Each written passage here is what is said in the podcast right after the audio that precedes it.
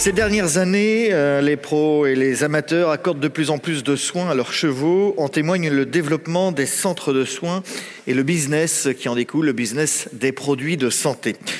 Nous allons en parler avec donc Thierry Neuzillet, le directeur du haras de la Belletière. Monsieur Neuzillet, merci de me rejoindre. Virginie Cortès, communicante et magnétiseuse équine. Bienvenue madame. Isabelle Burgot, vétérinaire à l'ISCE, au cadre noir de Saumur. Et pour modérer cette table ronde, Valérie Dame, euh, journaliste et spécialisée notamment dans la matière équestre. Bonjour. Les soins aux chevaux. Dans cette journée bien-être, les soins. Est-ce qu'on en fait trop? Est-ce qu'on n'en fait pas assez? Est-ce qu'on fait les bons? Thierry Neuzillet, je vais vous poser la question, mais un petit mot d'introduction. À 16 ans, vous commencez euh, votre parcours de cavalier en concours complet. Et dès le début, vous avez toujours voulu soigner des chevaux et monter un centre de soins.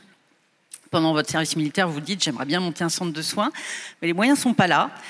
Donc, pendant 20 ans, eh bien, vous travaillez comme cadre euh, dans de grands groupes pour pouvoir, en 2008, ouvrir ce centre, enfin l'acquérir en 2008, l'équiper et l'ouvrir en 2010, enfin. Comment vous expliquez cette trajectoire? Ben, Je ne l'explique pas trop, en fait. En, préambule, merci de, m'accueillir. Euh, bonjour à tout le monde. Petit bonjour particulier à mes anciens coéquipiers de complet qui, euh, qui, sont là, au fond de la salle, qui lèvent les bras. Euh, voilà. Euh, donc euh, non, je, si vous voulez, euh, effectivement, à la fin de mon service militaire, je n'avais pas les moyens de, de m'installer. Donc j'ai eu la chance de faire des rencontres formidables, tant au point de vue professionnel que du point de vue de, de la pratique des sports équestres.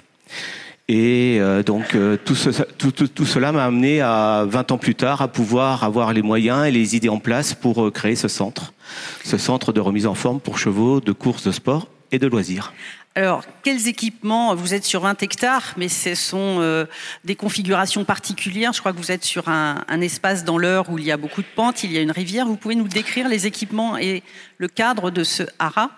Ben, le cadre de ce haras, c'est un ancien haras d'élevage de pur sang anglais, donc ce qui nous permet de bénéficier d'installations d'écuries euh, euh, confortables, puisque ce sont des, des box de poulinières suitées. Donc on a à peu près des box de 20 mètres carrés, grosso modo. Euh, une vingtaine de box, et puis nous avons fait le choix d'équipements individualisés. Donc euh, tapis immergé, tapis classique, spa, vibreur, euh, solarium, et puis la fameuse installation dans, la rivière. Nous en parlions avec Monsieur Doumen tout à l'heure, puisque il a été avec Monsieur Pierre Désiré Allaire un précurseur en la matière. Alors, quelles prestations vous proposez pour quel type de chevaux et quel moment de vie des chevaux? Il n'y a pas de moment, il n'y a pas de type de chevaux. Euh, c'est ouvert à, tous les chevaux qui en ont besoin, je dirais. Donc nous avons accueilli depuis euh, l'ouverture du centre à peu près 3000 à 3500 chevaux. Euh, toute race, tout âge, toute taille, toute discipline. Et puis, euh, donc, nous avons quand même trois, trois axes d'activité. C'est il y a un premier axe qui est un axe de, je dirais, de, de, de break mental et physique pour euh, des chevaux ou des cavaliers qui en ont besoin. Alors c'est quoi? C'est en fin de parcours hein? Non, ce sont des en gens fin qui de saison? Oui, ou des breaks de, de, de mi-saison, des gens qui partent en vacances et puis qui profitent de ce moment-là pour nous confier leurs chevaux. on fait un petit check-up et puis on leur permet de reprendre un petit peu de morale, un petit peu de santé. Et puis ça marche très très bien parce que quand ils se retrouvent, tout le monde est détendu et normalement, eh bien les, les résultats sont là. Alors, ça, ce sont des breaks de récupération. Vous pouvez aussi proposer de la préparation physique Oui, de la préparation physique. Euh, ça, c'est typiquement un.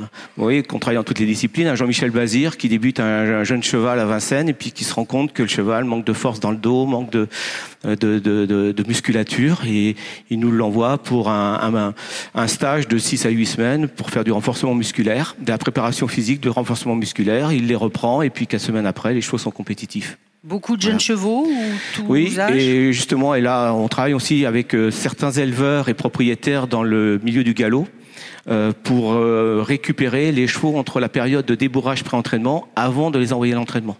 Justement pour leur donner toutes les armes pour pouvoir supporter un entraînement qui, ben, de par euh, l'évolution des courses aujourd'hui, de, enfin, est de plus en plus intensif. La, les demandes qui sont faites, les demandes physiques euh, qui sont faites à nos chevaux et, et, mentales, bien évidemment, puisque comme ça a été dit tout au long de la matinée, euh, l'un ne va pas sans l'autre. Le physique et le mental comme sur tous les athlètes de haut niveau, euh, sont, sont, indissociables.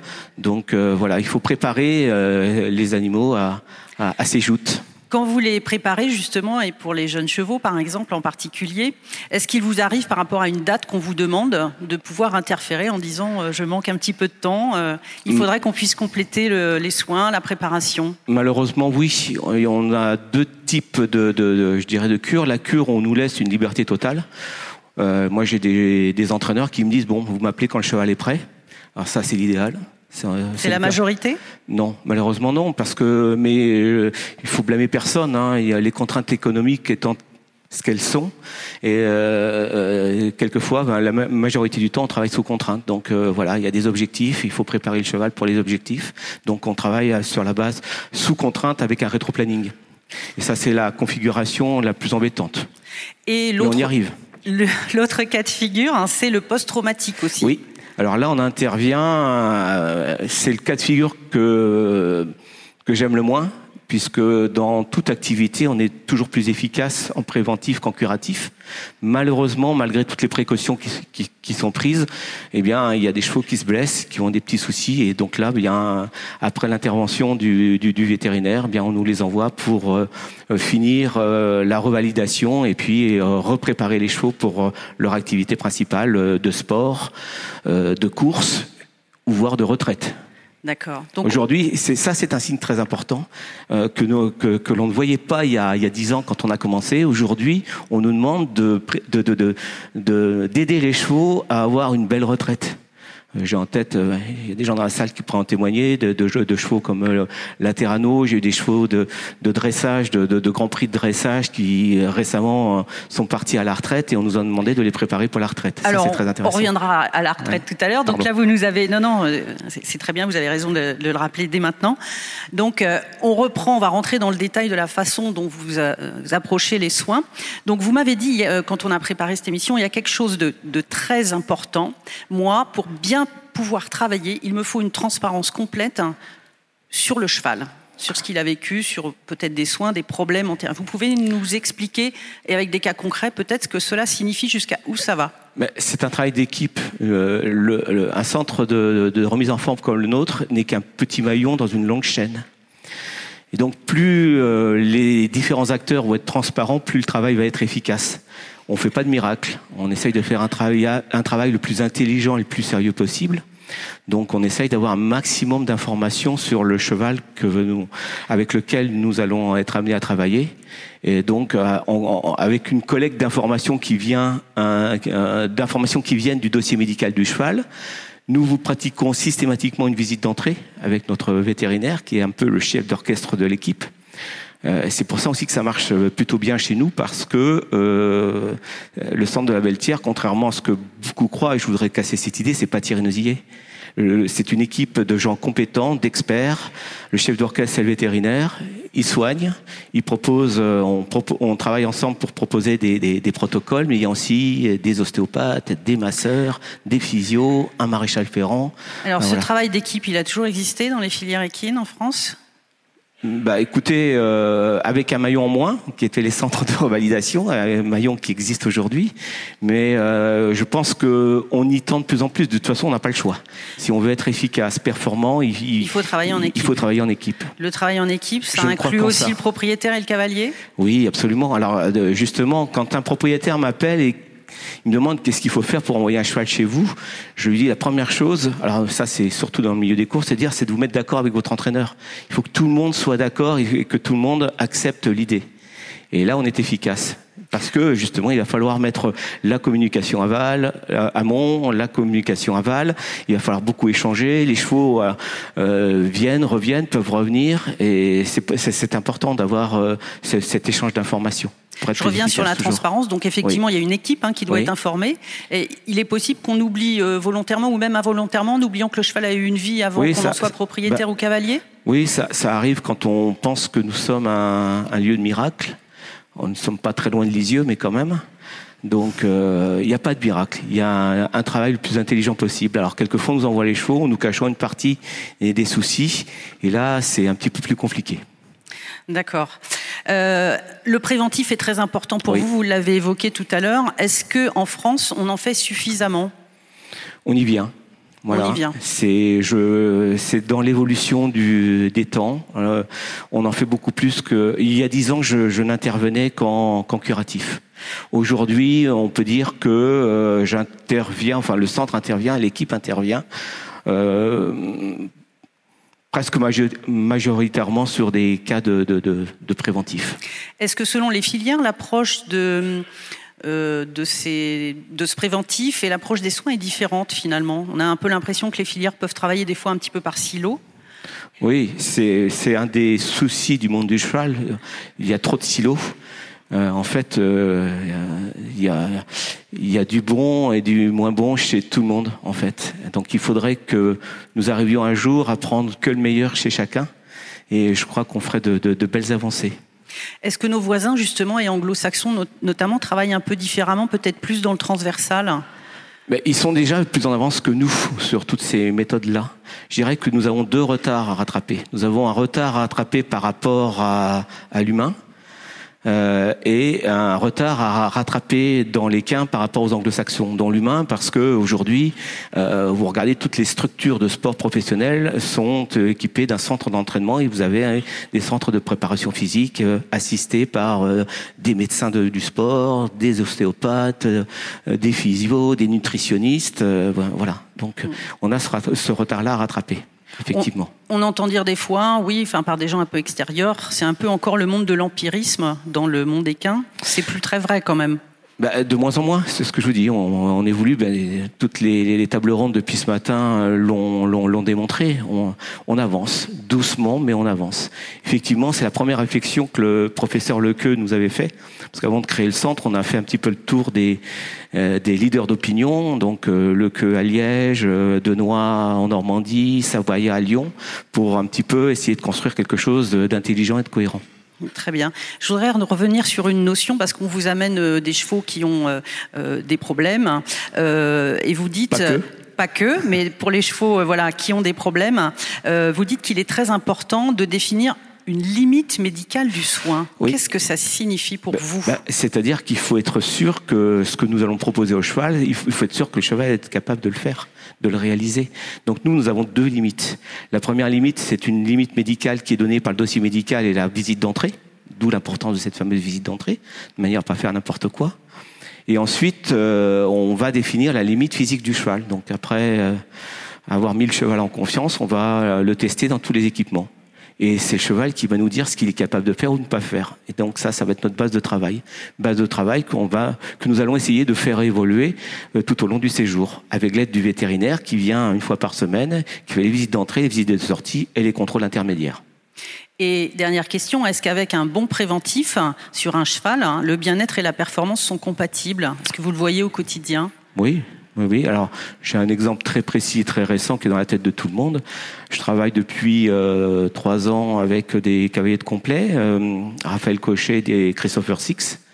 Et depuis trois ans, Totem de Bresset, qui a été cette année le meilleur cheval français au championnat d'Europe, quatrième, à 0.20 du podium. Euh, Christopher nous amène Totem depuis trois ans et le cheval ne cesse de progresser euh, physiquement. Et j'avais des discussions euh, au Royal Jump cette année avec euh, des membres du staff qui me disaient oh le cheval a progressé techniquement, mais pas que. Et s'il a progressé techniquement, c'est peut-être aussi parce que le cheval est mieux, il est mieux dans sa tête, il est mieux dans son physique, et le reste suit. Donc c'est un tout. C'est un tout. Merci. Virginie Cortès, un bonjour. Vous êtes, vous, cavalière depuis l'âge de 12 ans. Vous, êtes devenue assistante vétérinaire pendant de nombreuses années. Vous avez aussi, euh, on va dire, aidé à soigner des chevaux avec ce que vous, ce que vous appelez des, lectures. Voilà. Et vous êtes à votre compte depuis trois ans. Oui. Installé près de Chartres. Voilà. C'est ça. Alors, Virginie, j'ai quelque chose à vous avouer.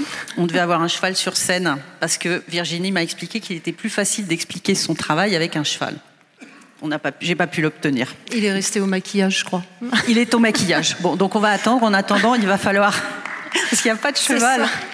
Voilà, il va falloir. Il y a des très belles images qui vont quand même défiler. On en a vu tout à l'heure aussi. Donc, pour expliquer ce que vous faites, il va falloir quand même utiliser les, les mots. Et ce que je vous propose, c'est peut-être euh, de prendre des cas concrets que vous avez vécus, puisque je crois que euh, vous êtes pas loin de 2000 chevaux hein, que, vous, que vous avez vus. Euh, alors, vous m'avez parlé, par exemple, quand on a préparé, d'un cheval qui était devenu rétif. Hein, c'est un cheval de concours complet. On vous l'a amené dans quelles conditions et qu'est-ce que vous avez fait, très concrètement hein? Alors en fait, euh, on, me sollicite euh, de plus en plus dans le milieu de la compétition de haut niveau et ça c'est quelque chose euh, qu'il est important de signaler en fait. Le concours complet, beaucoup, c'est les premiers à avoir demandé à ce que je vois leurs chevaux. D'ailleurs, je rends hommage à Michel Carrero puisque c'est le premier propriétaire qui m'a sollicité pour Quirinal de la Bastide, qui était monté par Stanislas de Zukovic. Euh, je suis rentrée dans le milieu du complet euh, grâce à ce cheval-là et j'y suis restée aujourd'hui grâce à d'autres cavaliers qui ont fait appel à moi aussi. Euh, c'est vrai que les, cavaliers de complet se sont rendus compte en fait que la relation immédiate avec leurs chevaux en concours était vraiment super essentielle et qu'il fallait vraiment qu'ils se comprennent bien parce qu'à la seconde près, ils performaient ou pas, et à la seconde près, ils avaient un accident ou pas. Donc euh, ils se sont rendus compte vraiment que la sensibilité du cheval euh, était très importante et qu'il fallait qu'il y ait un dialogue et, une transparence. Euh, ce cheval-là, euh, on me l'a amené, on m'a sollicité parce qu'en en fait, il avait des des difficultés qu'on qualifiait de comportementales.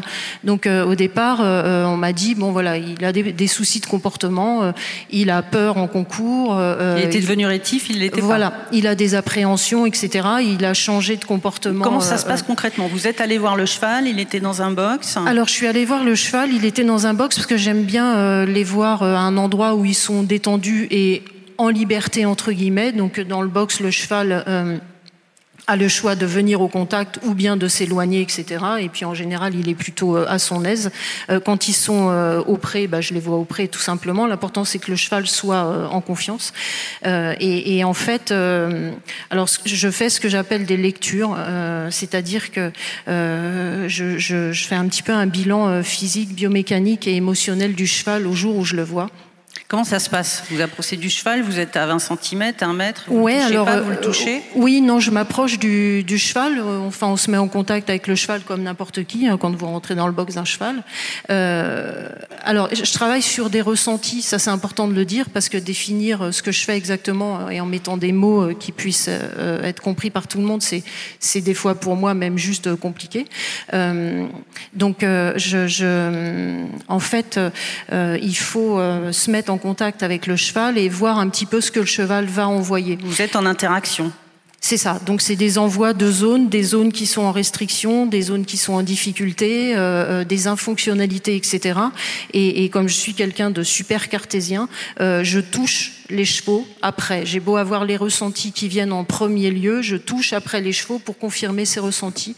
Le fait d'avoir été aide-soignante vétérinaire euh, en clinique pendant 15 ans et, et d'avoir échangé avec les vétérinaires et de le faire encore au jour d'aujourd'hui euh, me permet de pouvoir euh, faire un peu la part des choses, ce qui est de mon travail, de mon ressort, donc où on est sur de l'émotionnel pur et où là c'est plus mon champ d'action, et ce qui est du ressort du vétérinaire, où là ça sort de mon champ d'action. Donc il y a un travail d'équipe, on y reviendra. Mais voilà. revenons à ce cheval euh, rétif. Donc vous êtes en connexion avec le cheval, c'est comme s'il y avait une mémoire cellulaire finalement que vous oui. captez sur toute l'histoire du cheval finalement. Oui, en fait, oui. Et, et, après vous vous confrontez ça, vous faites des palpations.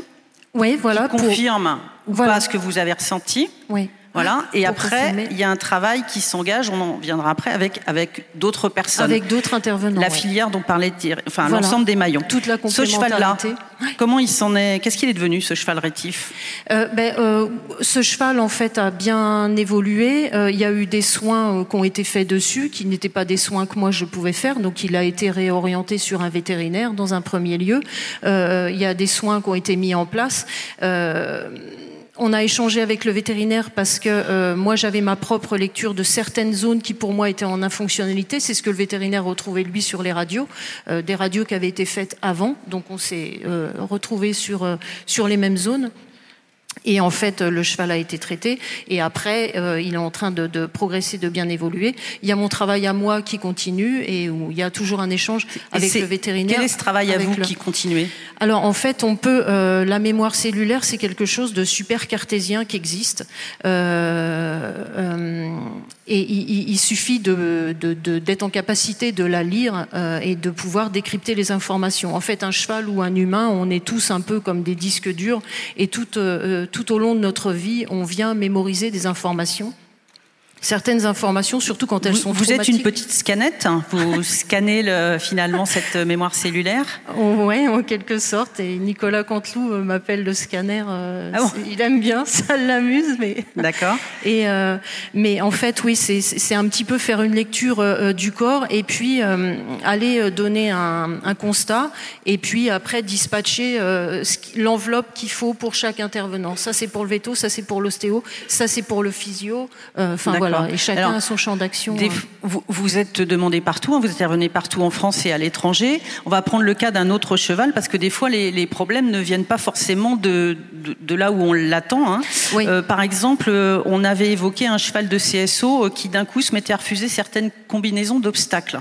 Oui. C'est pareil, vous êtes allé le voir et qu'est-ce oui. qui s'est passé? Qu'est-ce que comment vous êtes intervenu? Alors c'est pareil, on, on, on m'avait sollicité pour ce cheval euh, qui tournait aussi à haut niveau en CSO et le cavalier et l'entraîneur l'entraîneur était, et le propriétaire du cheval était un peu dépité parce que le cheval s'est mis à ne plus performer du tout, euh, à montrer des signes euh, d'inconfort euh, au box qu'il n'arrivait pas à comprendre.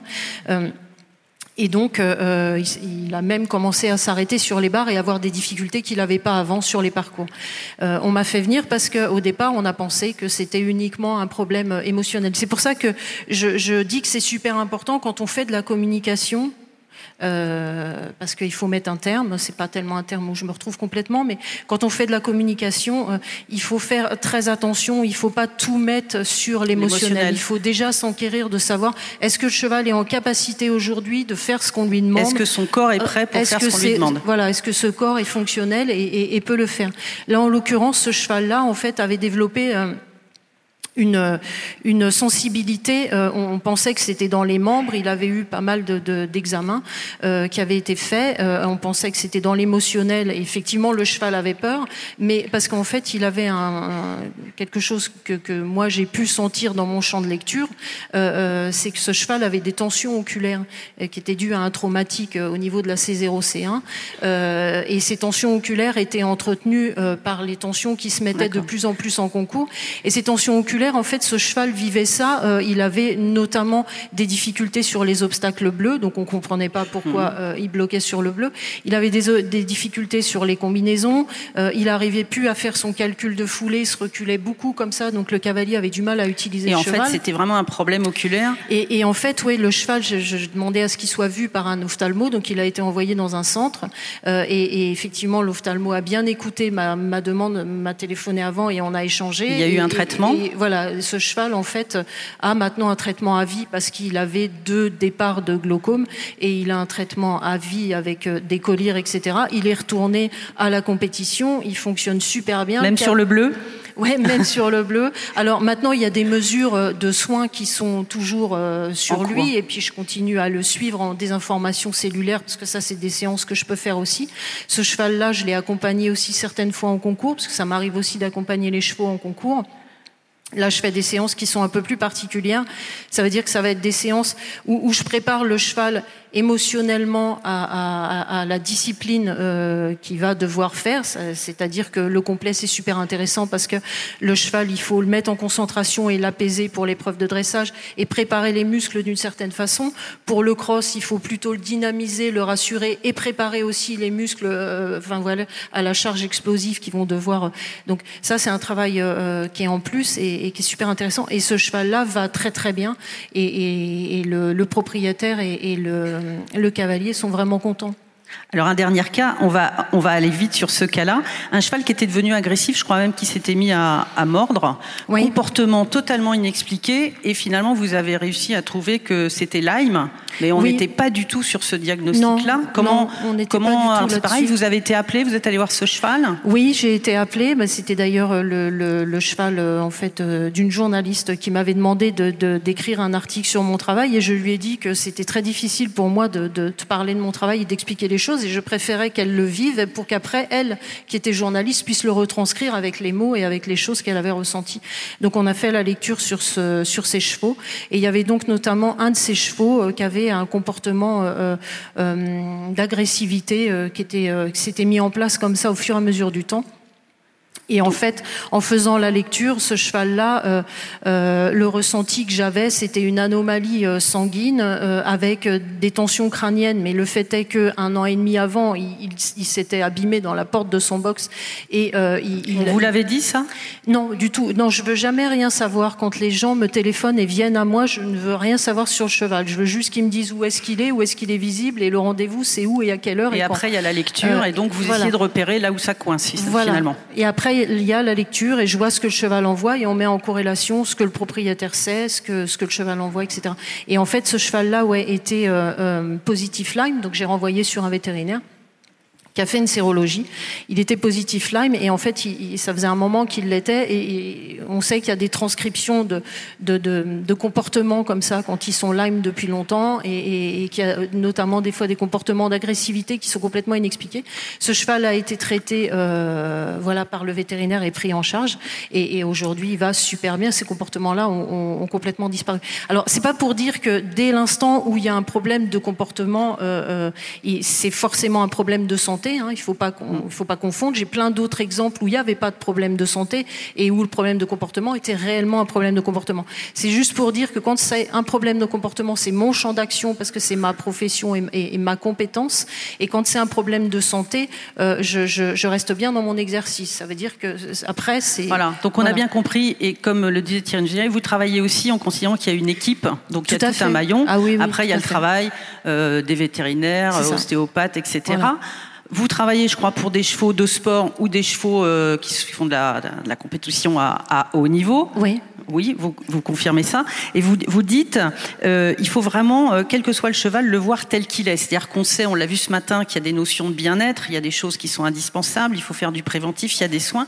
Néanmoins, le bien-être d'un cheval à l'autre n'est pas forcément le même. Ils ont chacun leur, euh, leur Oui, personnalité. C'est ça. Oui. Quand on parle de notion de bien-être, en fait, pour un- pour pour les chevaux, moi, je fais vraiment une une grosse différence et et c'est un peu à ça que servent euh, mes lectures, Euh, c'est-à-dire que euh, dans la notion de bien-être, il y a quand même la notion d'individualité. hein. Ça veut dire que le bien-être, c'est quand même une notion qui reste très personnalisée et qui n'est pas objective. Hormis les fondamentaux qu'on connaît sur les chevaux, de nourrir, de, de, de, de, de loger, de etc. Il faut se rendre compte que le, le, bien-être pour un cheval, ça va pas être le même pour celui d'à côté, en fait. Justement, comment vous incluez aussi le propriétaire ou le cavalier Parce que vous êtes, euh, voilà, il y a toute une équipe de, soignants, mais et, et le propriétaire et le cavalier, vous les associez Ils sont présents? Alors oui, ils sont présents au moment de la lecture. En fait, au moment des lectures, ce que je demande, c'est d'avoir le cavalier avec moi parce que c'est important. On doit avoir un échange, notamment quand on est sur la biomécanique. hein. Un cheval est capable d'envoyer la biomécanique de son cavalier, c'est-à-dire qu'en posant la main sur le dos d'un cheval, on peut savoir s'il y a eu une nouvelle selle qui est rentrée il y a 15 jours, un mois, deux mois. Si le cavalier euh, euh, a un souci au niveau du bassin, au niveau de la cheville, etc. Ça, le cheval. Les... Alors, c'est pas quelque chose de conscient. Hein. Le cheval est pas en train de faire de la délation et, et de me dire à l'oreille attention, euh, tu sais, lui, il a la cheville qui bouge et, et ça me dérange. Hein. C'est non, ça, c'est vraiment quelque chose euh, de l'ordre de la mémoire cellulaire. C'est là où en fait, j'ai un peu mon rôle de lecteur. Le cheval, c'est des choses qui ne conscientisent pas. Par contre, ces cellules euh, qui ont imprimé toute une cinétique de mouvement, que ce soit euh, etc. Euh, c'est c'est là qu'on peut aller voir ce genre de choses. Et après, on regarde son cavalier. Et si on peut le faire sur les chevaux, on peut le faire sur les gens. Donc, euh, euh, on dit au cavalier, bah effectivement là, et on fait la même chose. On lui dit là, faut que tu ailles voir ton ostéopathe parce que là, il y a quelque chose qui va pas. Et, et, et voilà. Une dernière question. Donc, euh, on parle aussi pas mal de mode, de rapprocher les chevaux hein, de, de, leur état euh, entre guillemets naturel, parce que qu'est-ce que l'état naturel des chevaux depuis le temps On l'a vu ce matin qu'on est avec eux. Euh, Est-ce qu'il vous arrive aussi d'avoir de, à, à, faire des lectures sur des chevaux qu'on a rapprochés de mode naturel, par exemple, qui n'ont plus de chaussures, qui sont pieds nus? Est-ce que tout est bien? Est-ce que vous êtes aussi confronté à ces choses-là et, et amené aussi à un dialogue avec d'autres et avec les propriétaires ou les cavaliers? Oui, oui, oui, oui, oui, oui, effectivement, je suis confrontée. Euh à ça aussi, puisque c'est vrai qu'il y a un effet de mode. Après, c'est un autre débat, justifié ou pas. Euh, dès l'instant où on reste dans, dans le dans l'individualité, ce qui est important, c'est de bien connaître sa matière première. Hein. Ça veut dire qu'on n'est pas maltraitant quand on met un cheval euh, en haut niveau, si on le connaît bien, si on connaît sa biomécanique, si on connaît son schéma mental, euh, et si on le met dans la bonne conformation, sur les bonnes épreuves, sur le bon terrain, sur les bons concours, le cheval peut très bien s'épanouir et, bien fonctionner. Euh, par contre, on, peut aussi devenir maltraitant non pas par malveillance mais par méconnaissance. Et, et, et en fait euh, la pire souffrance que les chevaux euh, subissent en fait hein, ça, ça, va être quand il y a une méconnaissance ou alors quand on les met dans une fonctionnalité euh, où on vient les mettre dans le rouge parce que euh, ça n'est pas de leur disposition ou alors qu'on ne prend pas en compte certains paramètres qui sont super importants.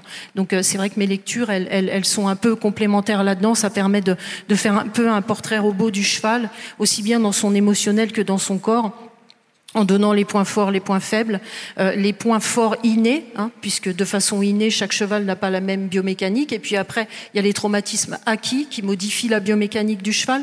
Donc euh, ça, c'est tout un tas de paramètres qui sont à prendre en compte. Il y a des chevaux qu'on va déférer, alors qu'en fait, pour eux, ça va être une souffrance, et ça va juste être notre motivation à nous de vouloir leur mettre au naturel. Faut savoir que nos chevaux sont génétiquement super modifiés quand même. Les remettre au naturel, c'est un peu un leurre, parce que de toute façon, dans notre société, s'ils n'étaient pas chevaux de sport, euh, la fonctionnalité qu'on leur donnerait, euh, laquelle ce serait? Je sais pas exactement. Donc euh, euh et puis euh, euh, et puis en fait euh, c'est c'est vraiment important de se rendre compte que voilà on, on leur fait faire des choses qui ne sont pas non plus naturelles. Donc il, il, faut vraiment les aider. C'est un et tout. C'est un tout. Ouais. Très bien. Merci. Merci. Alors justement on va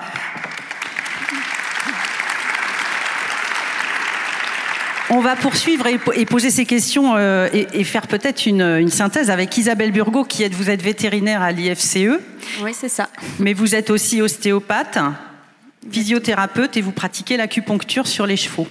Donc, euh, vous allez presque nous faire un exercice de synthèse. Vous faites partie de voilà de, de ces équipes. Vous, euh, j'ai déjà envie de vous demander quel est votre métier. Alors, vous êtes à l'IFCE, mais vous êtes, vous, vous êtes aussi en libéral, je crois. Euh, en fait, depuis quelques années, donc j'exerce à l'IFCE et depuis quelques années, je fais une journée par semaine. Je suis à 80% et je consacre une journée de mon temps euh, au libéral. Quoi. Donc, je me déplace aussi. D'accord. Quel type de chevaux Quelles sont vos missions à l'IFCE? Quel type de chevaux et de cavaliers?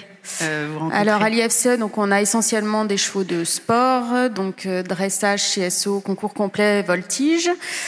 Euh, donc en fait nos, matinées sont vraiment consacrées à ces chevaux-là. On est trois vétérinaires au centre de la clinique donc IFC Cadre Noir de Saumur et puis l'après-midi est consacré à des référés, c'est-à-dire que des vétérinaires de la région nous envoient des chevaux pour des examens complémentaires. Donc sur des chevaux de sport, mais aussi des chevaux de course, beaucoup de trotteurs, quelques galopeurs et puis des chevaux de loisirs. Très bien. Alors, vous avez ressenti le besoin, en plus d'être vétérinaire, de compléter votre formation. Vous pouvez nous expliquer pourquoi? C'est compliqué d'approcher un cheval et de le soigner? Alors, euh, ma démarche, en fait, euh, de, de m'orienter vers, euh, vers ces médecines complémentaires, c'est que je trouvais que je manquais dans ma boîte à outils de, de solutions face à certains chevaux. C'est-à-dire, quand on était vraiment dans la pathologie, on a toute notre euh, arsenal thérapeutique avec les molécules chimiques, le repos, euh, voilà, tous les soins euh, qu'un vétérinaire peut faire.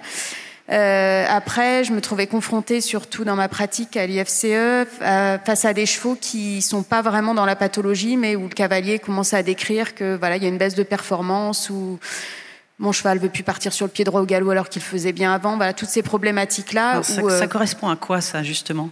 Ça correspond à quoi et quels soins vous mettez en face? Bah, Du coup, ça correspond à. On n'est pas dans le lésionnel, on n'est pas encore euh, dans la vraie pathologie, mais on est dans l'installation de tensions, de contractures musculaires qui font que la posture du cheval va être modifiée, qu'il n'arrive plus à, à, se déplacer avec toute la liberté de mouvement euh, qu'il avait avant, en fait. Donc qui commencent à en montrer des, symptômes et sur lesquels, en tant que vétérinaire, on, est dépourvu, en tout cas sur les, premiers signes, je trouve. Alors, comment vous intervenez justement? Parce qu'en fait, l'approche, elle est très globale, c'est-à-dire qu'il y a un cheval avec son corps, mais il y a aussi le travail qu'on lui demande et le cavalier, la façon dont il le monte. C'est ça. comment vous intervenez? J'envoie le cavalier chez l'ostéopathe. non, il y a, il y a l'interaction effectivement entre le cavalier et son cheval. Il y a hum, en fait, la, vision ostéopathique, la vision d'acupuncture, c'est des médecines holistiques où on va faire aussi les liens entre ce dont on parlait ce matin, le corps et l'esprit, l'émotionnel, le corps, euh, l'appareil locomoteur et l'appareil digestif. Euh, donc, ça permet en fait de faire plein de liens et de voir le cheval vraiment dans sa globalité. Est-ce que vous pourriez nous citer un cas de, de, de cheval qu'on vous aurait amené comme ça, qui, je, je, je, vais prendre juste un exemple qui va parler, je pense, à pas mal de monde euh, dans la salle. C'est par exemple le cheval qui commence à avoir mal à l'estomac, donc avec euh, un début d'ulcère ou d'inflammation de l'estomac, qui en fait déjà va adapter sa posture. C'est comme nous, si on a un viscère qui nous fait mal, ben, inconsciemment on s'adapte pour euh, limiter les tensions sur la zone qui nous fait mal. Et du coup, dans son schéma corporel, ben, il va travailler différemment, puisque posture différente égale travail différent. Euh, il va aussi euh, commencer à avoir des symptômes, notamment au niveau du sternum, qui est la zone de projection de l'estomac, ou sous l'abdomen, sur euh, un point que les Chinois appellent le point alarme de l'estomac. C'est-à-dire que si on appuie à cet endroit-là, le cheval cherche à taper, parce que le point devient douloureux. Des chevaux qui ont souvent aussi des blocages de la région thoracolombaire et des blocages vertébraux sous la selle parce que c'est secondaire au problème d'estomac. Et puis après, tout s'enchaîne. Euh, voilà, c'est le chat qui se mord la queue, c'est-à-dire il a mal au ventre, commence à avoir mal au dos. Le, on, on, rentre dans le cercle vicieux. Le cavalier trouve son cheval maigri, il augmente la ration de concentré qui fait que le cheval a encore plus mal à l'estomac. Et voilà, on s'en sort pas. Donc là, on est dans le cercle vicieux, je dirais. Comment rentrer et comment faites-vous re-rentrer le cheval et l'entourage dans le cercle vertueux? Eh ben, il y, en a un. À la fin, d'abord le, donc le diagnostic, qui soit vétérinaire, mais aussi euh, dans, en ce qui me concerne ostéopathique ou par euh, le biais de la médecine chinoise et de l'acupuncture. Et puis après la mise en œuvre d'un, du soin avec les mains pour libérer toutes les tensions qui sont euh, en lien avec cet estomac douloureux. Et puis aussi le soin vétérinaire pour soigner la douleur à l'estomac. Et le nutritionniste ou, ou même le vétérinaire qui va conseiller, donner des conseils alimentaires si, dans, si le cheval en question ne consomme pas assez de foin une ration de concentré trop riche en amidon.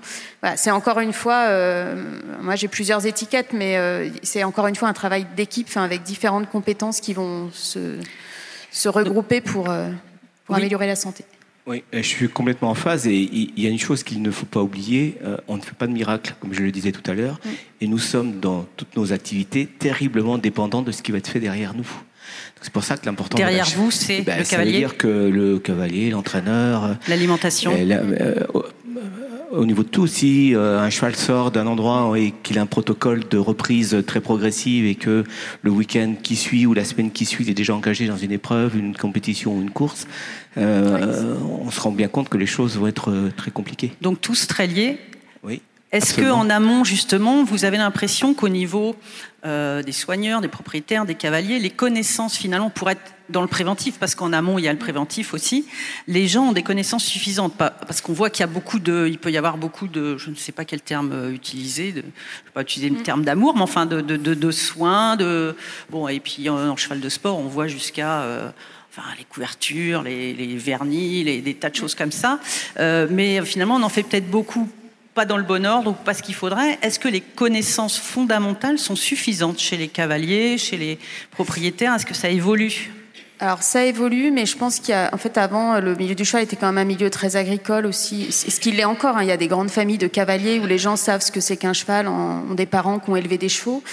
Mais on est quand même confronté maintenant. Je vais, ça va être un peu caricatural ce que je vais dire, mais avec une jeune fille qui euh, rêve d'avoir un cheval dont les parents lui achètent un cheval. Euh, elle l'aime, elle fait tout ce qu'il faut pour lui, mais elle ne sait pas euh, qu'il faut lui donner telle quantité de foin par jour. Qui, voilà. Souvent, il y a une méconnaissance de la part de ces cavaliers amateurs qui ont envie de faire bien, mais qui n'ont pas euh, toutes les infos. Alors, ils vont beaucoup sur Internet, mais il y a tout et n'importe quoi.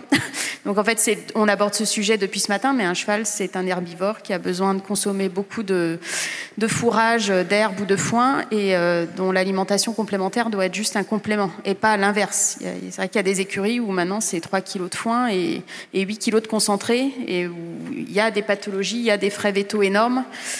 Et voilà, les gens ont des fois du mal à intégrer tout ça et à nous de leur, euh, leur Donc, expliquer. Si les fondamentaux sont pas là, que ce soit dans l'alimentation avec les fibres ou dans le fait qu'un cheval a besoin de sortir aussi et, et de pas Mm. faire juste 400 mètres dans un box tout le temps, euh, s'il n'y a pas ça, euh, en plus vous m'avez dit, ça peut générer des accidents. C'est-à-dire qu'il y a des accidents qui arrivent qui sont pas liés au caractère du cheval finalement.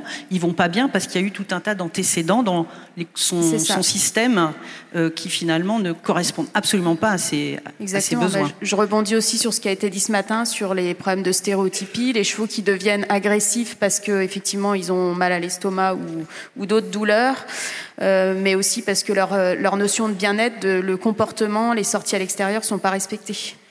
Une dernière question. Donc, les élèves qui sont à l'IFCE, vous les avez trois ans, ils arrivent, ils ont des chevaux attitrés pour euh, différentes activités. Est-ce que vous sentez une évolution dans leur. Dans leur approche du cheval? Oui. Oui, tout à fait. Enfin, je pense qu'ils mûrissent beaucoup, parce qu'ils viennent souvent jeunes. Ils ont, pour ceux qui suivent euh, le cursus de 3 à 4 ans, ils arrivent à, à 18 ans à l'école. Et il y a, on, les sent différents quand ils sortent de l'école dans leur approche du cheval. On y contribue tous, parce que entre les soigneurs qui insistent pour le bien-être des chevaux, nous, on leur- fait aussi des cours pour euh, tout ce qui est prévention, parasitisme chez le cheval, bien-être. Enfin, voilà, ils ont des cours euh, régulièrement, vétérinaires ou du personnel de la recherche. Tout le monde y contribue.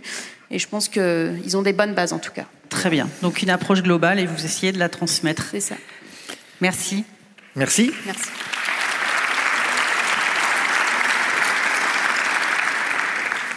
Alors, une question euh, par SMS. Comment réagissent euh, Monsieur Neusillet et Madame Burgot aux soins prodigués par Madame Cortès Alors moi je veux bien répondre euh, Oui. du point de vue diagnostic parce qu'on a déjà collaboré euh, sur Oui. un cheval.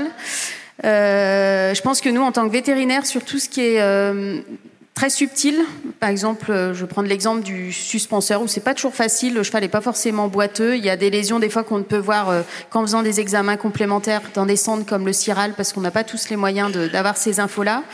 Et, on peut avoir des infos intéressantes justement avec Virginie ou avec d'autres personnes dans leur ressenti pour nous orienter et se dire bon ben là peut-être que ça va être intéressant d'orienter nos examens vétérinaires dans une direction ou dans une autre. Thierry Neusillet. Moi, je trouve, euh, je, je me retrouve complètement dans, dans, dans l'intervention de, de ma voisine, euh, parce que le cheval est un patient très compliqué, il ne parle pas. Donc il faut essayer d'aller comprendre euh, euh, la cause des, des, des effets qui, qui, qui nous sont proposés. Donc c'est très important, ça, ça revient à ma visite d'entrée. Il faut essayer de comprendre ce sur quoi on va travailler. On essaye de- de- d'obtenir un, un maximum d'informations et son travail nous donnerait des informations supplémentaires. Je, je l'encourage à, à venir à, à la Belletière quand elle aura le temps. Alors, est-ce qu'il y a des questions N'hésitez pas, euh, il y a des micros dans la salle. Y a-t-il un suivi longitudinal pour les chevaux comme les sportifs de haut niveau? Oui, Oui. euh, notamment dans le milieu des courses. Moi, il m'était arrivé d'avoir la visite des vétérinaires diligentés par euh, les fédérations du trot et du galop, puisque les, bons chevaux de l'année précédente sont systématiquement contrôlés. Donc, euh, je signe à la fin un petit procès verbal pour dire que j'ai assisté au, donc, euh, au prélèvement d'urine, au prélèvement de sang, etc. etc. Oui, il y a dans, le sens le suivi longitudinal dopage, oui, il y a. Et moi, je peux répondre pour le cheval de sport. Donc, dans ce qui me concerne à l'IFCE, où pareil, il y a énormément de prévention. Enfin, on a beaucoup de, on est bien équipé maintenant en physiothérapie, avec une plateforme euh, vibrante et qui bouge pour travailler la proprioception. Un appareil de massage, euh, bon, les mains de l'ostéopathe. Enfin, voilà, on a un, laser. Enfin, on a pas mal d'outils maintenant à notre disposition et beaucoup de vétérinaires aussi ont ces outils-là euh, à leur disposition pour faire de la prévention regarder les chevaux avant et essayer de faire tout le suivi longitudinal pour qu'ils soient compétitifs. Et, et- et l'idéal serait de, ben, on est à l'époque des, des, des méthodes modernes, serait d'avoir un dossier électronique euh, par cheval euh, qui pourrait être consulté par tous les gens qui ont besoin d'intervenir sur le cheval en temps et en heure.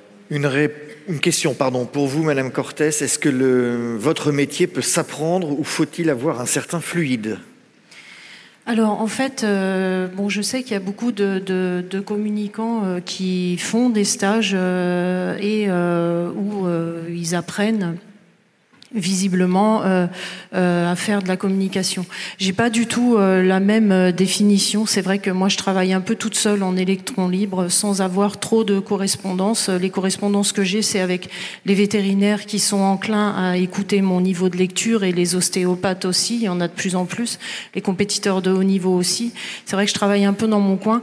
Je, je, on m'a énormément demandé si je faisais des stages, etc. Alors en toute honnêteté et sincérité, je serais complètement complètement euh, incapable de prétendre à vous apprendre quelque chose que je n'ai pas appris moi-même. Mais vous, vous êtes en connexion comme ça avec les êtres vivants euh, depuis que vous êtes toute petite? Oui, alors en fait, je suis pas du tout. Je pense qu'il faut, euh, il faut pas avoir peur et puis il faut démystifier les choses. Vous voyez bien que je suis comme vous. Je suis pas une sorcière. Je suis pas venue avec mon balai magique et j'ai pas une verrue sur le nez pour l'instant. Euh, donc euh, non, non, je pense que c'est des choses qui, qui c'est vrai que pour moi c'est tout à fait naturel et c'est mon mode de fonctionnement. J'ai juste appris euh, au fur et à mesure de ma vie que que c'était peut-être pas si courant que ça et que, tout le monde ne voyait pas les chevaux de cette façon-là. Ma réelle difficulté à moi, c'est de savoir comment vous, vous voyez les vôtres, euh, parce que moi, je les vois à travers mon prisme, euh, avec toutes les choses que, je dispatche après à tous les intervenants, et c'est difficile à expliquer, et je, ne pourrais absolument pas apprendre à qui que ce soit euh, à faire ça. Mais je ne suis pas la seule à le pratiquer, par contre. Hein. Merci Virginie Cortès, Thierry Neusillet, Isabelle Burgot. Merci de votre participation. Valérie